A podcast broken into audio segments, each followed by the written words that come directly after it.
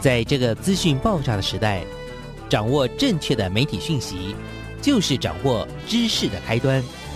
不论是电视、报纸、杂志、广播，还是像网络一样的新兴媒体，都欢迎来做客。媒体来做客。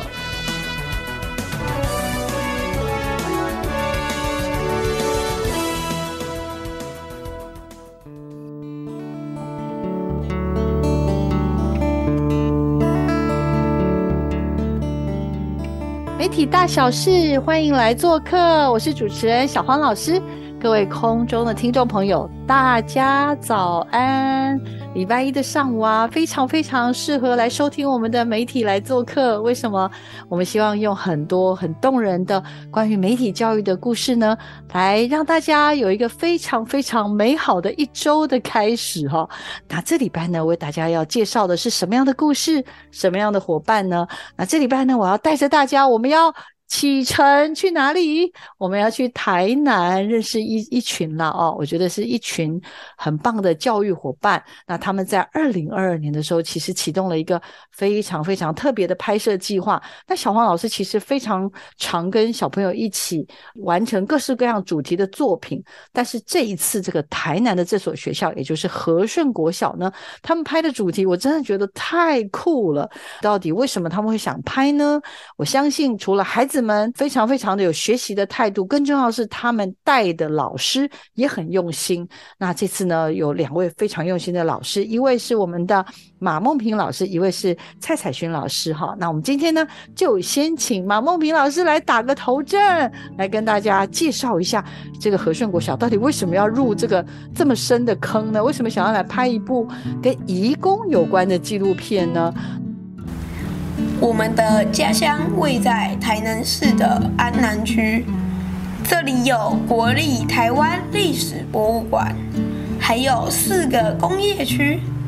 仔细一听，咦，这些人说的是什么喵星语啊？喵！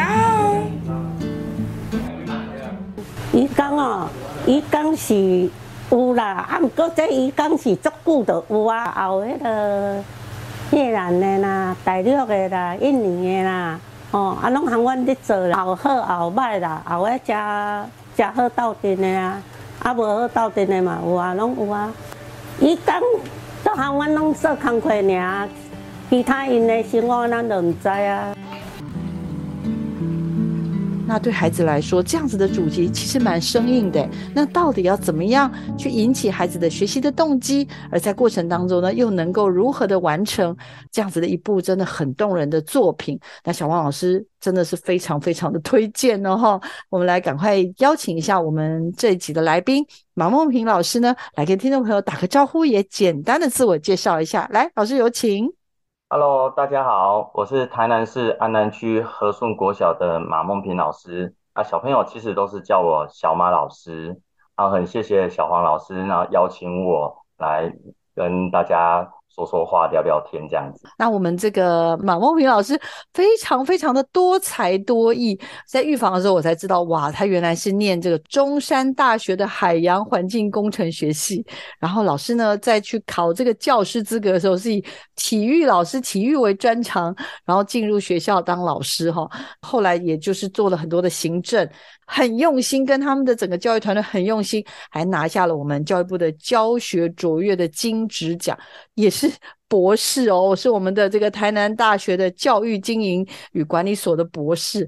这么多才多艺的老师，这次为什么要掉到坑里来带学生来拍这个移工这样子的议题哦？那要不要让孟平老师跟我们大家也聊聊，好不好？到底参加这个计划的初心到底是什么？其实我拍这个移工的影片，一开始也没有这样子想，但是因为担任教师的职涯过程当中，像我们学校附近其实有一间国立台湾历史博物馆，在我担任行政的过程当中，其实我们呃设计课程大概设计了六年，然后里面有一个主轴就是呃唐山过台湾的这个课程。那其实里面就在讲说，哎，以前的中国那边啊，因为饥荒，然后就来到台湾来赚钱，这个就是一个移工的一个起始啊。那后来我们在发展课程的过程当中，其实有教育局的长官啊，跟我们建议说，哎，其实你们做的都是过去跟现在，你有没有想过未来呢？那我们就说，哎，未来。然后就说，哎，那未来不就是移工吗？我其实像孩子们他们为什么会做这个？一个最主要的地方就是在安南区，其实有四座工业区，里面有非常多几十万个移工哦，在台南。那安南区这边就好几万人，像有越南的啊，然后所以在我们在整个学校附近的安和路上，呃，移工的一些店家啊，就是东南亚杂货店或美食馆，就是在我在和顺国小这时候，大概十几年内哦，如雨后春笋，然后出现了几十间。那我就是想说，哎，那孩子们长大之后，就是很有可能会跟这些义工互动，所以我就想说，嗯。那如果我们在国小的时候就让他们开始有一些认识，那这样未来他们是不是就可以有更好的一个互动或衔接？然后，所以这也是我为什么呃很想要做这个义工课程的原因，因为关系到孩子未来。那跟我有关的一个小小的点，就是因为其实我自己也是义工，因为我是从高雄到台南的一个义工啦。他说就觉得哎这样子的一种经验啊，让我会觉得深深的想要说。那让孩子们未来可能也会担任义工，那这样子，我们如果一个同理心，是不是就会更贴近呃他们未来的生活？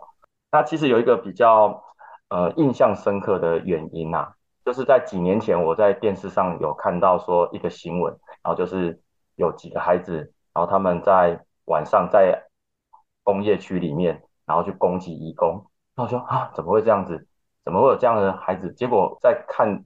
里面的画面的时候，里面的青少年有几个是我曾经教过的孩子，那我就想说，啊，怎么会变这样子？就觉得哎，自己有点内疚，就想说，嗯，是不是我们没有把他教好，所以让他们长大之后对这些义工是没有同理心？直击台南市的和顺工业区，最近好几名外劳无缘无故被丢鸡蛋和鞭炮给攻击，警方就从这个监视器找到了凶手，竟然是八名未成年青少年。他们说是因为无聊才会这么做，觉得这样的行为很有趣。四名外劳骑着单车准备回宿舍，忽然间后面冒出了四部机车。他们看到外劳，二话不说就拿着鸡蛋和鞭炮往外劳的身上招呼。外劳吓得赶快逃。警方靠着监视器找到攻击外劳的凶手，竟然是八个未成年的青少年。这个算是我一个原始的初衷，想要来拍一个这个义工主题的纪录片。嗯嗯，哇，老师我。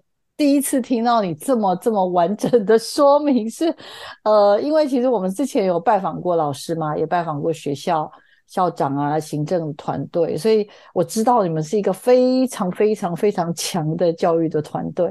这个学校愿意加入，我当然是觉得很开心，因为我想小马老师跟我们的彩勋老师也都。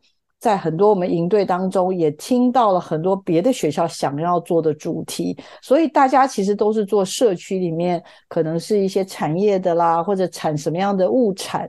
那处理到移工这个问题，刚刚有听到，看来是一个有很深的渊源，而且也有一种所谓的切肤之痛，就是这孩子曾经跟我相遇过，可是为什么他在呃可能不久之后，因为什么样的原因？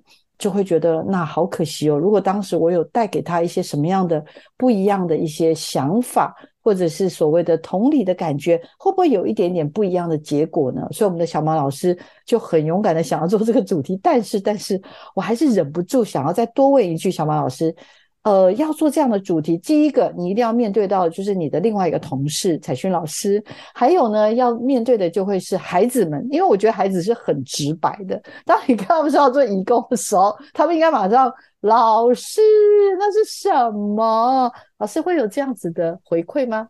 其实我觉得彩勋老师这个神队友，因为他就是一个名言，呃，只要大家有机会的话，他都会愿意说好。所以他那时候也是一个傻劲，然后说：“哎，我想要做这个，然后我们一起来做好不好？”他说：“好啊。”他其实也刚到我们学校几年，然后后来有这样子的好伙伴，然后就好，那我们就一起来做做看。那第二个部分是说，像呃一开始我在申请计划的时候，其实小黄我遇到小黄老师跟阿亮校长的时候，你们也问过我一句话，他说：“这个主题做得起来吗？”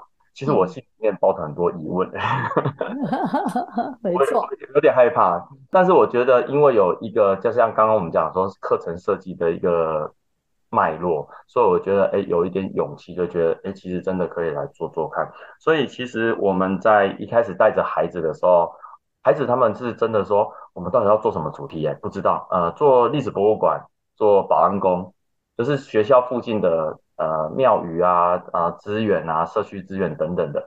然后后来，我觉得他们后来真的有被我打动。到底是怎么做到的？老师，快告诉我们，你怎么打动那些小调皮？我觉得也是神来一笔，就是像我刚刚有分享到说，很多年前的那个义工的社会新闻嘛，但是我后来都一直找不到那个新闻。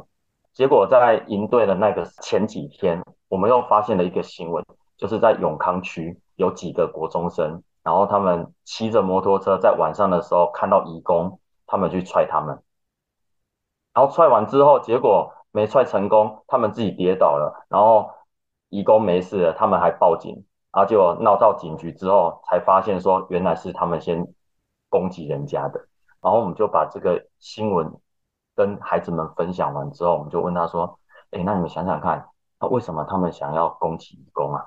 他说啊，因为我们不认识他啊，因为他们对他们有敌意啊，等等的。后来我们最可爱的万点零，呃，他就说老师，那我们就拍义工吧，他就力排众议，然后就说那我们就不要做其他的，我们就做义工嘛。我说哇，他怎么那么的勇敢这样子？我们的孩子们就决定说好，那我们做义工。拍这个的主轴是什么呢？后来就有一个孩子想说，因为同理心啊，然后我就哦，就整个都融化了这种感觉。介绍一下你们好可爱的团队好不好？给我们大家认识一下。孩子们很有一些，其实我原本不熟，然后我也不知道这个孩子的本质啊。我觉得经过了一两年的，因为我们这个计划整整拍了一年多，快两年，所以孩子们真的也蛮累的。从一开始四年级，然后我们调查完之后，结果就疫情的关系，所以我们就一直延宕延宕，然后到五年级找到人之后，疫情又来了，然后就一直卡住。后来我觉得就是。虽然说有延迟啊，其实我们在他们五年级的时候拍的，也拍了一部微电影。那这个微电影就是我们班的陈宇瑞，还有那个万点零。那他们其实那时候拍了 YouTuber 的影片，就是安南区移工二三四。那因为他们拍的这个影片的过程当中，我们有带他们去和顺工业区，然后我们有带着他们去他们生活环境里面的这个安和路，然后里面。去一间越南美食店去品尝了他们的越南河粉，还有法国面包，然后他们就从一开始都没吃过，也从来从小到大到五年级都没有进去过的越南美食店，他们有这样的经验之后，而且最后我们那个影片有得到台南市的母语微电影的第二名，然后他们就整个啊，老师我觉得义工啊，或者是越南美食啊，好好吃啊，诸如此类的。然后也因为这样子，所以才会爆发出刚刚万点零的那神来之笔，说老师，我们来拍义工吧。那另外一个是像呃我们班的陈瑜瑞，他其实是我们学校的小市长，然后他其实看起来就温温吞吞，就是都慢慢来。其实他里面很多 OS 跟很多自己的想法，所以我在我们在整个剪片的过程当中，他其实一个灵魂人物，连万点零都超级崇拜他这个小市长，因为那个陈瑜瑞。就在一两天，当我们李建成教授来指导的时候，他就在那两天把整个影片剪完了。然后就哇，那真的是很神奇耶！那可是他剪完之后就说：“老师，我以后不要剪了，我剪到快吐血了。”但是后来我就跟建成教授说：“老师，他后来很想放弃。”耶。结果建成老师跟我分享很感动，他说：“我五年级的孩子也没办法剪出像余瑞这样子，他真的是一个剪辑的天才。”然后我就把这句话分享给于瑞，他就哎，整个眼神就不一样了。那另外一个是说，像唱唱跳跳呢，就是我们的宝哥侯天宝哦，他这是一个宝，因为他只要上镜头，他就可以在镜头前面跳舞哦。那他其实也是小市长团队的一员，他是警察局长。然后所以在一开始我们在拍影片的时候，他有拍了一部跳跳忍者，拍出来影片哦，广受所有线上的。大家的好评，然后我们也觉得哇塞，这个孩子超有想法，而且超级搞笑的。那另外一个是有三位孩子哈，是蔡彩勋老师他们班的，就是肖承恩，然后罗颖彤，然后还有一个后来加入的林养志。那肖承恩其实我们就号称他是三十岁的上班族，因为他讲话就是这样子。老师，我接下来要做什么？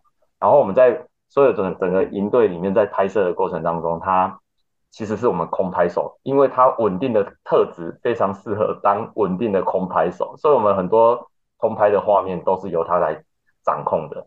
那另外一个是罗颖彤。那在影童，他有绘画天分，所以我们呃，你好，义工上面的字啊，就是他设计的。那我就，然后后来他设计完之后呢，就是非常成就感，说老师，我对于剪辑那个我都觉得很害怕，很不熟，但是我会画画，我觉得很棒。对，然后我们有另外一个林阳志同学，他就是后来加入，因为他看到我们有在使用空拍机，然后他对这种新奇的事物非常的好奇，所以他就加入了。然后最后一个是杰敏哈，杰敏他是很有想法，但是他都不太讲话。可是他只要拿到摄影机拍出来的画面，就跟其他孩子不一样。所以后来他就被我们选为是摄影手，而且因为他很有想法，他只要讲出来就很有大姐头，就是我觉得就是这样子，你们不要再吵了。所以后来他就被我们选做当导演。那大概就是这是我们七小福的一个团队的一个小小介绍。呀，老师，你们真的是太厉害了！我跟你说，你们的阵容一排开，你懂吗？不是人家是环肥燕瘦，你们是那种正经的正经，搞笑的搞笑，然后但是亲和力爆表。所以我刚刚说了，大家都对和顺国小非常有印象。然后当然当然也要谢谢带和顺国小的队服姐姐啦，就是我们不管过程中碰到任何任何的挑战，我们的每个队服姐姐呢去了就。没多久，很快的就融化在和顺国小小朋友的 各种唱唱跳跳，然后搞怪啊什么这些。我记得我们的编辑姐姐也是，就说真的不敢相信，怎么会有这么可爱的小孩？再来就要问一下小马老师，小马老师，那其实我会蛮想要请教你们，就是在这个过程中，因为真的这次特别的辛苦，拍了快两年了哈，所以这些孩子他们其实过程中就是。有没有什么东西是他们做的，其实有点出乎预料？像刚刚讲，比如说啊，没想到太猛了吧，两天就剪出片，这叫意外之喜或者意外。那有没有什么东西，就是说你看我就知道一定会怎么样怎么样，但最后就真的怎么样怎么样？有没有什么想要跟大家分享的？我们这批孩子以前从来没有接触过影片，然后我觉得他们从不会写脚本，然后也不知道什么是访谈，像侯天宝拿到脚本就一直抖抖抖抖抖。然后讲话开始结巴，虽然说他很搞笑，但是他只要开始做正经事的时候，他就非常紧张。孩子们他们其实不太会剪影片，其实里面有一个孩子会剪影片哦，他自己还有 YouTube 的频道，就是陈宇瑞，所以他在拍的时候他都弄老神在在，他觉得哎，K 啊，我都可以啊。但是后来真的专业的进行的时候，他就发现老师跟我想象不一样。然后他一开始跟我讲说，老师，我以为这个活动原本只是三天而已。为什么最后变成一年多？他就整个人傻眼这样子。像我们雅婷跟依婷哈，就是双婷姐姐来我们学校的时候，带着我们拍空拍机练习空拍机的时候，然后我们那个最宝贝的那个 万点零，他拿着空拍机，因为他很紧张，紧张到那个快炸机了，他就飞到墙边的时候，他直接把遥控器一丢，丢给对方，他就跑掉了。然后我们就说哇，你在干嘛？他说老师，我很怕炸机，我炸了，我我不知道怎么办这样子。然后我就觉得啊，这个孩子们他们在过程当中真的经历过很多那种他们意想不到的一些状况。刚刚听这个我们的小马老师分享，我们大家就知道，这过程当中，这将近七百天，这从这是也是看见家乡从来没有过的过程，就是要可以花这么长的时间在这样子看见的过程，实在是太辛苦了哈。那刚刚老师也分享了，其实小朋友从不会写脚本、不会访谈、不会剪辑、不会拍照，或者是拍空拍机会害怕，到后来后来真的。越来越厉害，越来越厉害。其实成果发表那一天，我看到他们在台上演出，我真的觉得他们实在太可爱。然后他们的作品的这种展现，以及他们其实一路以来也后来有好多好多的机会分享他们的作品。小王老师真的是非常非常以孩子们为荣，也非常非常感谢小马老师，还有我们的彩勋老师，还有我们的双婷姐姐这两个可爱的双婷姐姐，其实他们都。非常非常有才华，所以搭配了这么厉害的老师，真的也要有很厉害的队服，才有办法完成这么厉害的作品。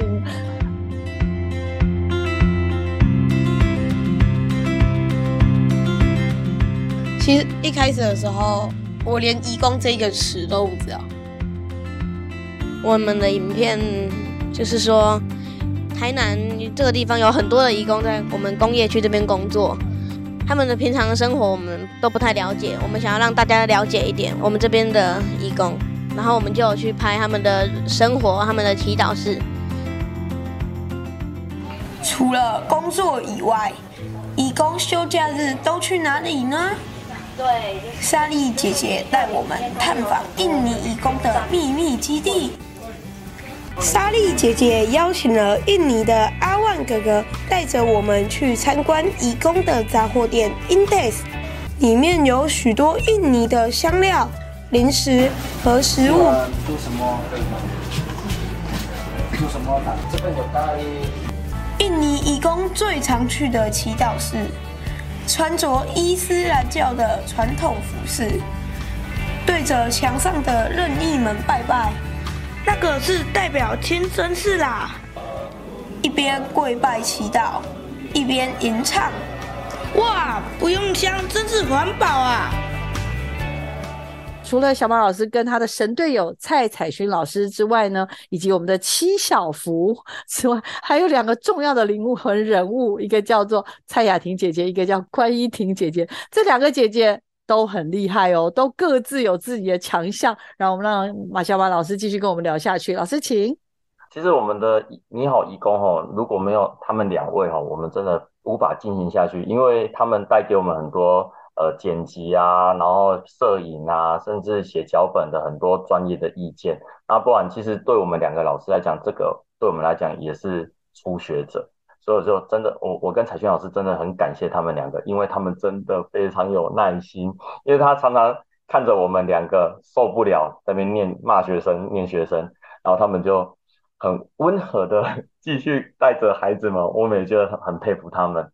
因为像雅婷姐姐一开始在带想议题的时候，其实我们真的卡了很久。后来想到义工之后，我觉得也很感谢看见家乡的计划啦，安排了一个这么天使来我们的和顺国小。为什么呢？因为他对于义工有多年的了解，而且呃，他甚至介绍了一位在我们影片当中很重要的角色，就是宋佳宇莎莉姐姐，因为她。把很多台南的义工议题，甚至他有在亲生里面在涉略跟他们互动，然后雅婷姐姐介绍了一个这样子那么棒的一个资源给我们，让我们整个你好义工就变得非常的立体，而且变得非常的丰富。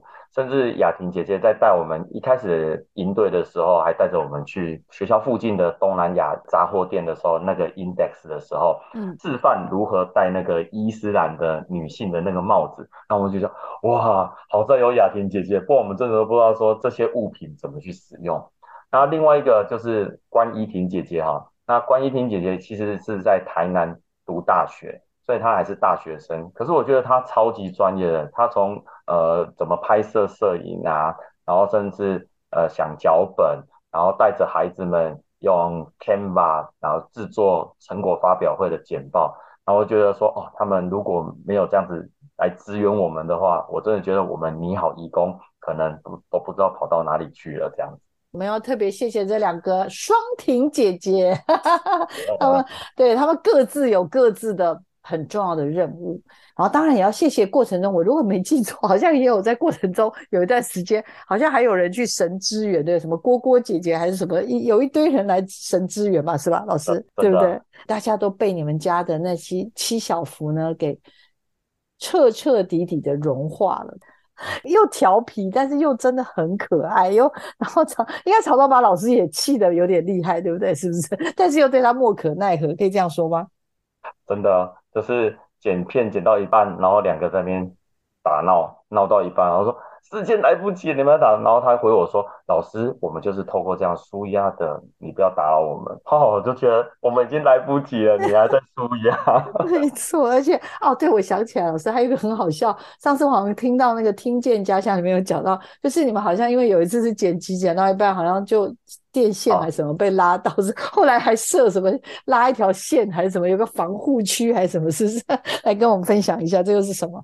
就是我们的陈宇瑞哈，剪辑手哈，他是导演兼剪辑手啦。然后他就是呃，建成教授来指导的时候，他就是很任劳任怨的，然后就做了一整天。他整天都安安静静的说：“你们其他人就做其他事，我来剪。”好，剪到一半之后，就有一个小朋友走过去，然后想说要看一下，结果呢，就从我们随身硬碟的连接线压了下去。然后这时候他的世界就崩坏了，说尖叫说啊！老师，我的专案卡住了，因为线被弄到了，所以整个宕掉了。然后他就崩溃了，他说啊，那我的影片怎么办？然后就快哭了。然后好在我们神对付，就是依婷姐姐来说，来，我教你可以从某个地方呢，能够找回部分的暂存区。哦，点进去，还教了余瑞之后，啊，他说啊，好在我们至少有。前面几十分钟甚至一个小时的内容都不见了，没关系，我可以剪，我很快，因为他已经剪了好几个小时了。但是在那一瞬间，他就说好，我们要设封锁线，然后他就拿了视讯线，也不是一般的麻线哦，是我们那时候都在做远距教学那个延长的视线，因为我们没有线了，要把它围起来变成封锁区，说这里禁止进入，然后从此以后他才能够安心的去剪片。然后这时候觉得啊，那时候真的是。我们到差点全部的人都崩溃了，这样子。对啊，我就觉得，哎，真的，你们在这过程当中实在是太多曲折离奇的故事，对不对？所以我其实会忍不住问老师说：“老师，过程真的很辛苦哎。”对老师来说，你看见孩子的改变是什么？我我反而真的还蛮好奇。老师觉得这一路上来说，到底看到孩子的改变是什么？我觉得看到孩子们的一个叫做恒毅力，因为我觉得在整个从想脚本。他们其实想了好几个礼拜的中午哦，然后坐在那边去想心智图，然后就透过鱼骨图来写出主轴。其实对他们来讲都是没有的经验，但是他们却耐得住性子的去慢慢的一个一个想出来。然后好不容易想出脚本之后，他们已经脑子被榨干了之后，就发现说：哈，我们要在想访问的问题。那他们也从来没有访问过，但是他们却。透过去搜寻移工的资料，然后从数据上面，然后从他们历史当中去慢慢的找出，哎，对他们问题，像是食衣住行娱乐，然后又要从里面想出了很多的大大小小的好的问题、坏的问题，去抽丝剥茧出最精华那些问题的时候，也对他们是真的很烧脑，可是他们也是忍受下来，啊，而且甚至到我们去现场去访问。然后也发生了一个惨案，就是有一台两台摄影机，有一台有画面，但是没有声音；那另外一台是有声音，但是它声音却是模糊的时候，这时候对他们来讲又是一个人生的重大打击，回来又尖叫啊！那这时候我们的上班族肖承恩同学，他就挺身而出，然后整整一周几乎每天剪四到五个小时，甚至还有一天剪到八个小时。然后他就是剪剪剪，然后累了去上个厕所再回来。然后整整暑假，我们大概两个月的暑假，然后整整去了大概几十天，二三十天哦。然后他们却遇到问题，然后慢慢的去解决问题，而不是就是放弃自暴自弃。他们还是坚持下来，到最后那一天，余瑞他剪片的时候，又又遇到硬碟被压到，然后档案坏掉的那个瞬间。到最后，整个成果，他们站上台的时候，我看到他们是整个脱胎换骨，他们整个是真的被扒了很多层皮，然后从一开始是傻傻呆呆嫩嫩的那种很精致的少年，然后到后面他们站上台，其实那天成果发表会，我站在后面都快流眼泪，因为觉得他们可以在将近三百人的舞台，然后从一开始讲话访问会手抖，然后那边紧张，真的讲不出话来，到可以上台侃侃而谈，甚至还。非常特别的雅婷姐姐陪着他们去编了一出戏，然后整个演出来。然后虽然糖果到处乱丢，还砸到人哈，可是我真的觉得有喜有悲啦，然后很多可以让他们一辈子回忆的记忆点。然后我相信在这一两年，真的对他们一定会有很大的收获。很佩服小马老师，因为那天老师 还自己怎么说，自己穿上警察的制服，一起下去客串演出，对吧？呃，那个是有神队服，然后那个 不能随便穿的。其实我们冒着生命危险，因为我我觉得很可爱，因为我看过预演，所以我真的没有想到小孩子会跑到台下，然后呢还会对着观众撒糖果。觉得不管怎么样，其实。因为大部分的演出真的都很紧，孩子们都很紧张，所以怎么说就是很开心，然后又能够把这个故事也能够说得很清楚。阿巴卡巴，萨玛萨亚电力，阿巴卡巴，萨玛萨亚天宝。为什么要来台湾？为什么我来台湾？如果来台湾是。来赚钱，工作，工作赚钱比较，工作有当王，装的当王。你有想念你的家人吗？有，现在想老婆，想 baby，一定是想 baby。你平常都怎么跟家人联络的？我们有 Line 可以，Messenger 可以，还有一个 WhatsApp。打电话给你的家人吗？我刚刚哦，有没有讲？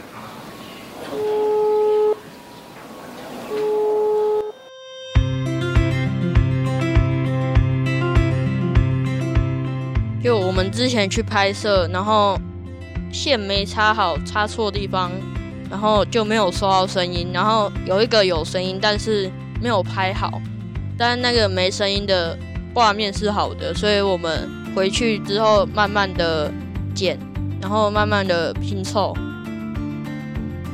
剪辑剪到一半，然后碰到那个硬碟，然后那个线没有插好，因为存档刚好没有存到，然后档案就不见，只能用上个档再重新剪那一段的。其实我之前就很喜欢拍照，然后我就很喜欢拿单眼相机，然后现在拿的时候就觉得就是自己很酷。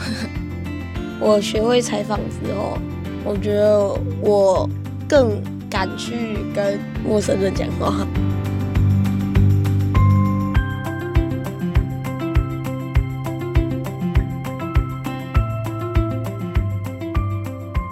那再来，我们就要跟老师也请他继续分享，因为我这次拿到我们和顺国小“一公你好”的相关周边商品，我非常吃惊。这也做太大了吧哈！那我们请小马老师跟我们分享一下，这又是怎么回事？那其实我觉得我跟我们的神队友彩勋老师哦，其实为了这个文创小屋，其实我们烧脑了两三个月，因为我们都知道说到底要怎么做，因为我们知道说，哎，有有些学校或者是之前看见家乡的基地学校，他们都有做雷雕啊，做什么的，然后我们就想说，那到底我们要做什么？哎，那。也很感谢雅萍姐姐跟依琳姐姐哦。那那天陪着我们发想的时候，就想说，哎，那我们可以来做一下义工的食物啊。哦，那我们就看到说，哎，对我们去访问的时候，因为呃，宋佳瑜姐姐哈，那个莎莉姐姐有带我们去参访义工的生活环境，像是伊斯兰的他们的祈祷室哦，还有呃附近的饮食街。有一天，他们介绍了一个很特别的食物哦，他们印尼的一个食物叫做天贝。那我们就是想说，那天贝可以怎么？啊，我们就把它变成可爱化，然后顺便把这样的食物介绍给观看这个纪录片的观众们。然后就想着想着说，哎，那我们去参访 Index 的杂货店的时候，有发现说，哎，他们里面有最热卖的商品，居然是印尼泡面。然后，而且现在有很多炒泡面都是拿他们印尼的泡面在在炒，他们说这是很好吃的。他说：“哎，那我们可以画一个跟泡面有关的。”然后我就说：“哎，那我们就画个泡面老板。”其实我们在整个过程当中，我觉得很感谢看见家乡哦，给我们很多的资源。为什么呢？因为空拍机其实是大家可遇不可求，而且只敢远观不敢亵玩焉，因为靠近了很怕会炸机，又怕会。受伤，所以大家就把这个空拍机变成我们的一个纪念品，叫做空拍战士，因为它是需要非常有有勇气的人哈才能够来使用的哈，所以在绘画的过程当中，然后就大家会上网去呃集思广益啊，所以我们的专长罗颖彤他非常会画画，所以他就把天贝宝，然后把泡面老板，然后空拍战士，我们就一一的画出来。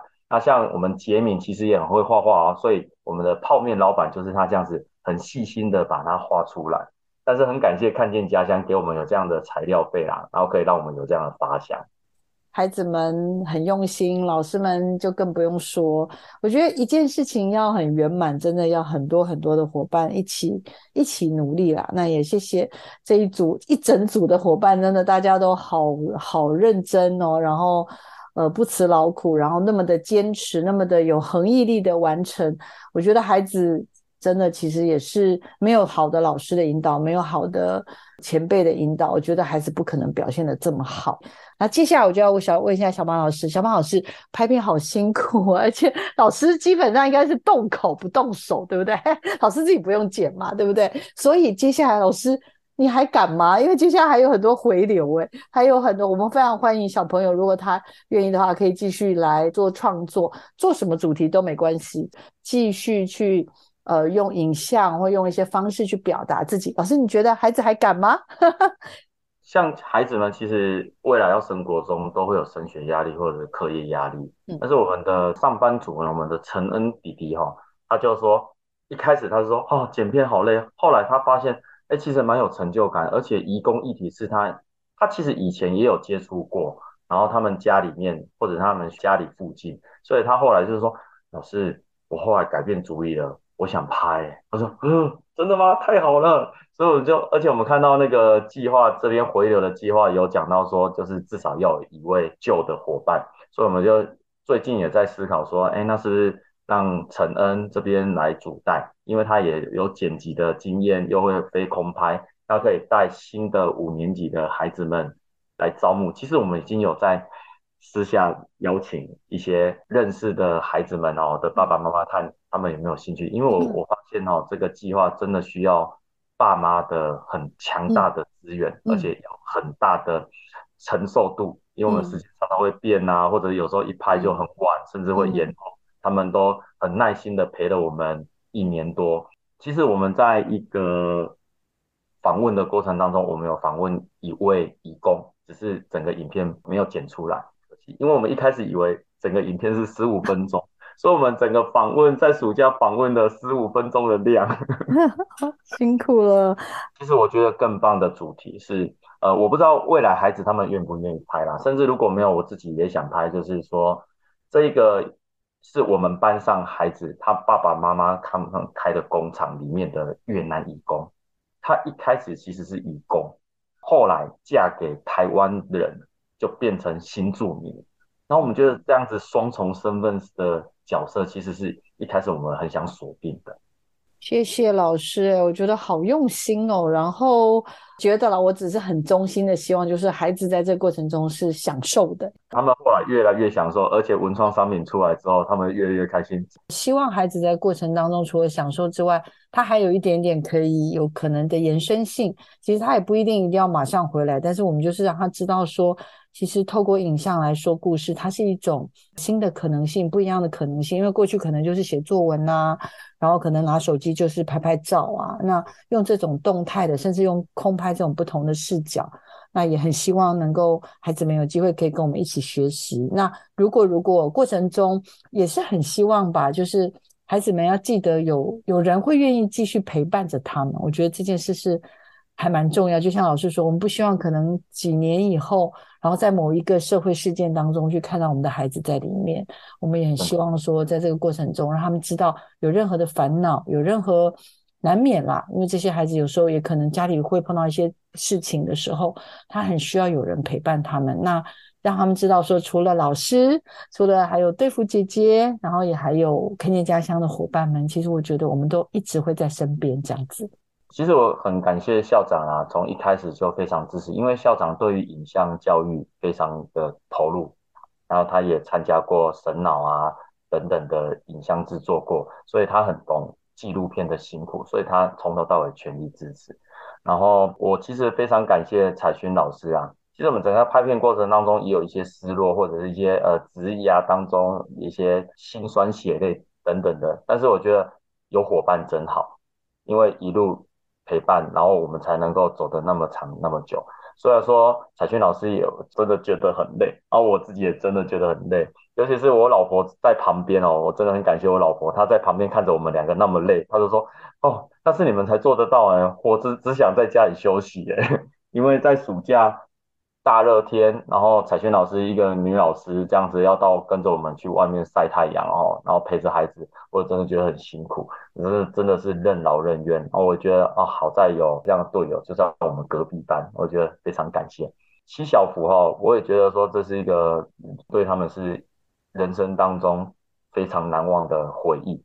虽然说我们孩子们像陈宇瑞啊、万鼎林他们说老师真的有点累。可是他们给我打包票说，老师学弟妹如果他们要拍，我们绝对会回来六日，我们都一定会回来。然后余瑞说，老师我可以帮你指导剪辑。我说啊，真的是很感动这样子。对呀，这些孩子实在是像小天使一样这么可爱哦，吼，对不对？像雅婷姐姐跟依婷姐，其实我印象最深刻就是，他们有时候常常都早餐都还没吃，然后就陪着我们孩子。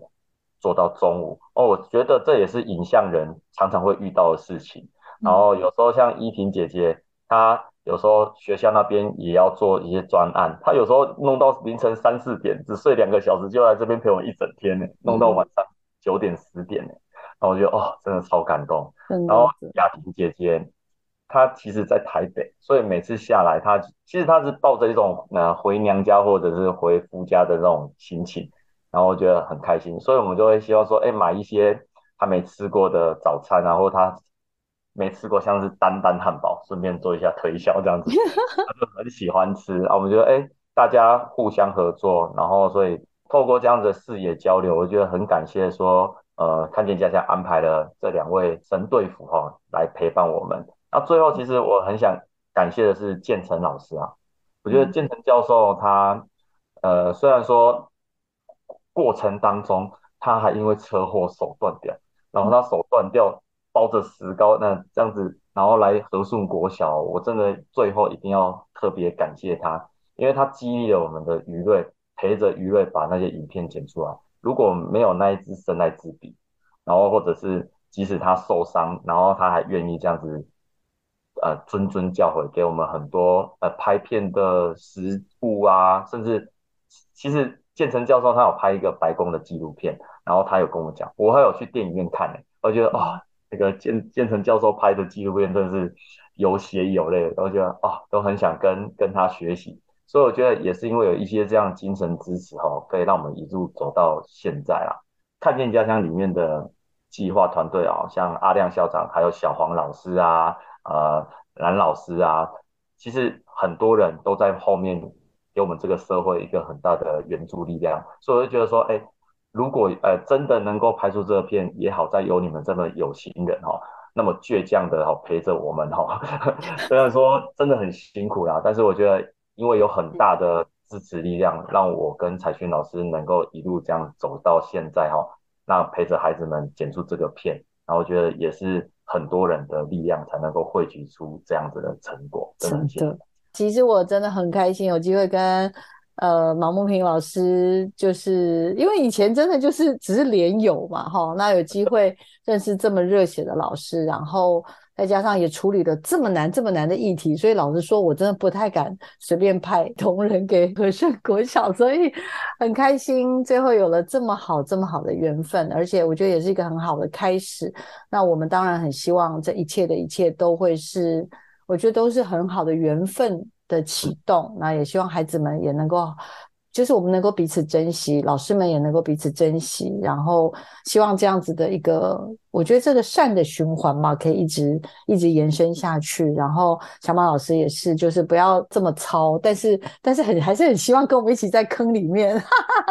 我们今天的节目就差不多要进行到这里喽。我们也很谢谢听众朋友陪伴着我跟小马老师、梦萍老师，还有我们彩勋老师跟我们所有孩子们的好可爱、好可爱的作品哦，一起度过了这个美好的一个小时。也希望大家呢能够帮我们和顺国小。还有我们的义工你好这个作品呢，他帮我们去稍微点阅一下、按赞一下哈，然后呢也帮我们的这个小马老师呢打气，还有我们的彩勋老师，因为我知道他们两个真的非常非常的努力，也期待我们未来还能够有更多美好的缘分。那我们再次感谢小马老师来到我们节目现场，祝福我们所有听众朋友在这个礼拜就有一个非常美好的一周。